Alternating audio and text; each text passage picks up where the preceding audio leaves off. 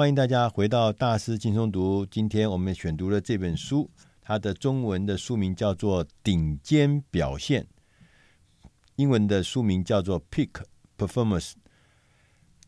这本书的最前面的时候就清楚的点出一个重点，他说：“你有没有发现，为什么很多的像奥运的运动选手，或者说是一些呃做……”技术做科技的研究人员，或者做一些技艺上创作的艺术家，他们为什么可以表现得这么顶尖？他们怎么会这么杰出的成绩？像运动员的话，不断、不断、不断的前进，到底是什么原因让他能够比一般普通人能够表现更好、更卓越、更优秀？这是有方法的吗？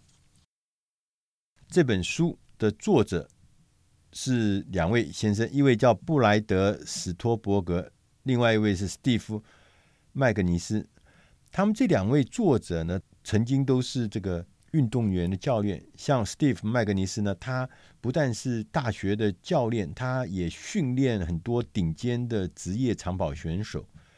那布莱德·史托伯格呢，他是绩效教练，他也是一个作家。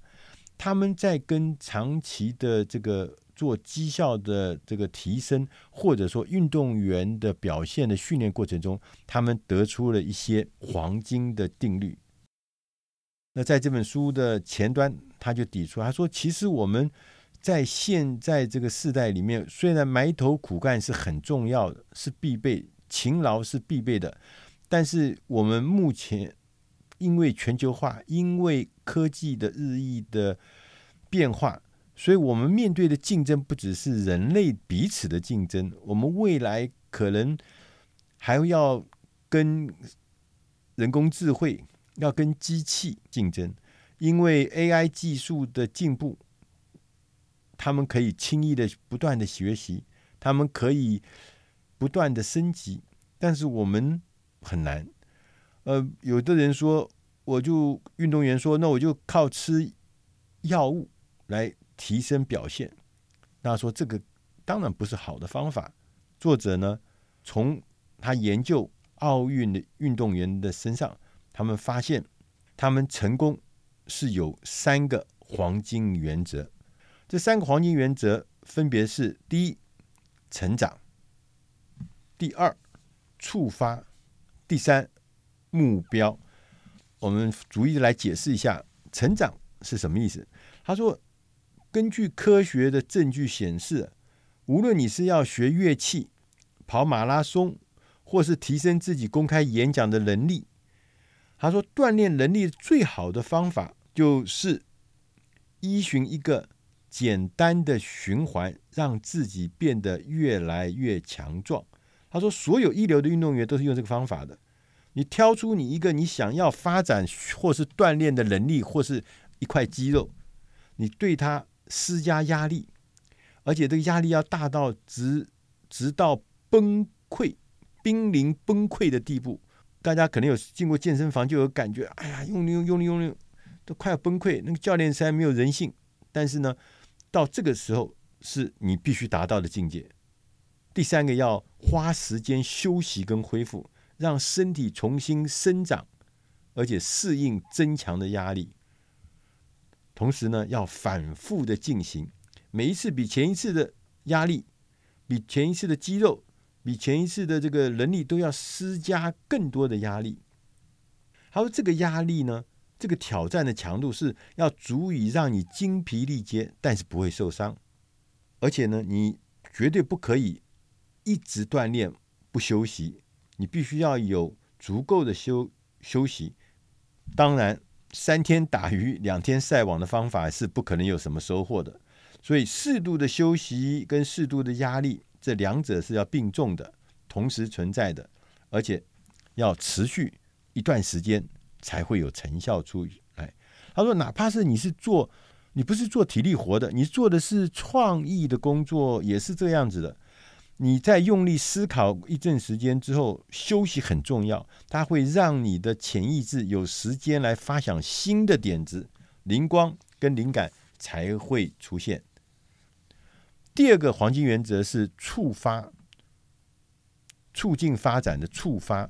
他说，我们运动员呢，通常都会做在运动之前会做这个热身运动啊，帮助这运动员进入一个适当的情绪，让他整个血液活络起来。同样的，每一个人，你我也都要发展一套所谓的例行动作，或是应该讲说是叫打造专属于你的空间，来让自己进入一个最好的状态。就说，你要在上阵之前，你要有一套动作，让你整个人热身起来，让你整个人进入一个非常嗨、非常特别的状态，是最佳的状态。你准备上阵了，不管你是去做表演，你就做演讲，你是去开会，或甚至你要开始做运动比赛的竞赛。每个领域的顶尖的高手都有策略、有方法安排他们每天的活动。每个顶尖的高手呢，不管他是做什么的，他们会拒绝那些会让他分心的事物，全神贯注在最重要的事情上面。他们会让自己成为一个极简主义者，所以你不能像八爪鱼一样，东也要西也要，每件事情都拦得满满的在身上。他不是，他是极简主义，只做。重要的事情，便在他们想要达成的目标上成为最强的能力者。你想想看，你管那么多事情，你一定没有办法做好的嘛。同时，他们也很清楚决策疲劳，所以我们尽可能要把一些决策要标准化，尤其是一些反复重复出现的抉择，你就可以把它标准化。他说，譬如说。你呀，不要花太多的脑力跟意志力在你每天穿什么衣服上面。苹果电脑贾博士每次出现的时候，就是那件黑色的高领衫；Facebook 的脸书的创办人祖克伯每次出现的时候，就穿那件灰色的 T 恤。奥巴马总统每一次一出现，美国总统奥巴马一出现的时候，不是灰色就是蓝色的西装。他说：“你不要为这些事情花脑力或花意志力，所以你要减少你的决策。”每天不必花心思思考那些标准答案，同时呢，顶尖高手也懂说，什么时候自己啊，什么时候是最有效率的时间，所以把重要的工作安排在那个有效率的时间来进行。啊，也提醒我们，我们要慎选朋友。如果你的朋友是上进的、努力的、乐观的人。你跟他们来往，你也会跟着他一样。好，有一个很有趣的研究，他说，如果你的朋友变胖了，你有百分之五十七的几率可能会变胖。如果你的朋友的朋友，那这很远了，他朋友的朋友变胖了，你仍然有百分之二十的几率会变胖。所以说，你要把自己变得更好，代表你要让自己的社交圈变得更好。第三个黄金定律呢，是目标，找到目标作为前进的动机。杰出的表现者做事通常不是为了自己，他们往往都有一个更深刻、更动人、超越个人利益的目标。如果你能将自己的做的事情能够连接到一个更伟大的目标上。那时候，你即使遇到困难，你也不会轻易的放弃，你也不会轻易的认输，甚至你内心叫你放弃的时候，你也不会停止。为什么？他说：“因为啊，我们的人的进化会会有一些有一些这个保护的功能，就是说，当我们碰到威胁的时候。”我们碰到困难的时候，你自己会告诉自己说：“你什么时候要打仗？什么时候要开溜？”这是你自然的一个反应。但是这个自然反应呢，对于你完成挑战、挑战极限，这是没有帮助的，因为它保护你不要被伤害嘛。所以说，学习如何。降低自我的影响是很重要的。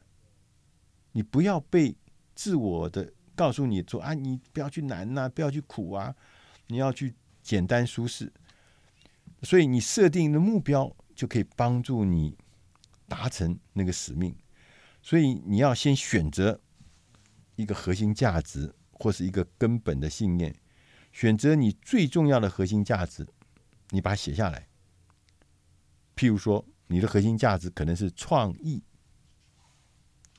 那你就要写下来，这个创意这件事情，这个核心价值对你的意义是什么？譬如说，我说我想要运用这个创意，以别人会觉得有用而且有见地的方法来整合、同整各方不同的构想，这你把它写下来，同时依它重要性呢，决定了优先次序。一旦确认好你的核心价值，决定好你的优先次序之后，你就可以写下反映这些核心价值的个人目标宣言，每天提醒自己努力坚持，而且要定时的审视。随着时间的持续调整跟更新，你就会看到你自己的通往这个所谓顶尖的这个表现。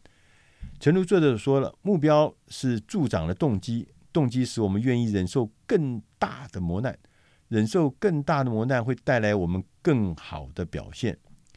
你要找到一个真正能打动你、激励你的目标，它的重要是不言自明的。最后，再有一段话，我觉得很重要。他说，作者呢，布莱德·斯托伯格跟史蒂夫。麦格尼斯他说：“事实证明，不论是想要取得奥运赛的资格，在数学理论上有所突破，或是要创作出杰出的艺术创作，在健全可持续的成就的背后，有很多的原则是一模一样的。世界顶尖的思想家跟世界顶尖的举重选手，都是循着相同程序来带动成长的。”以上。